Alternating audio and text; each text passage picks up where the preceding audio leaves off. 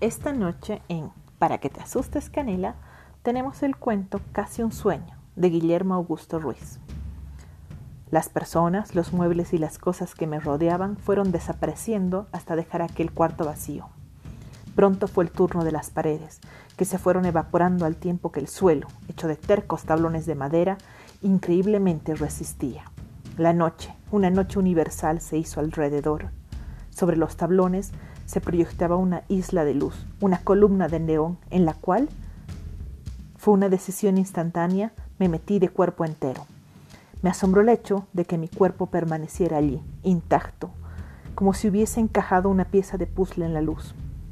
En ese momento vi unas formas flotando en la oscuridad circundante. Decían algo, movían manitas gelatinosas sin atreverse a acercarse demasiado. Parecía una invitación a la noche, pero no me moví de mi sitio. Yo también tenía miedo. De pronto, entre ellas, creí reconocer a un pariente querido. En vano traté de zafarme. Atenazado por la luz, impotente, vi alejarse esas formas ágiles mientras creía un ruido de roldanas.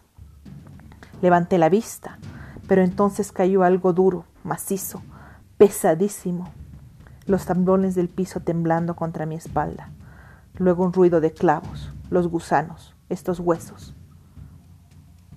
Tal vez la eternidad.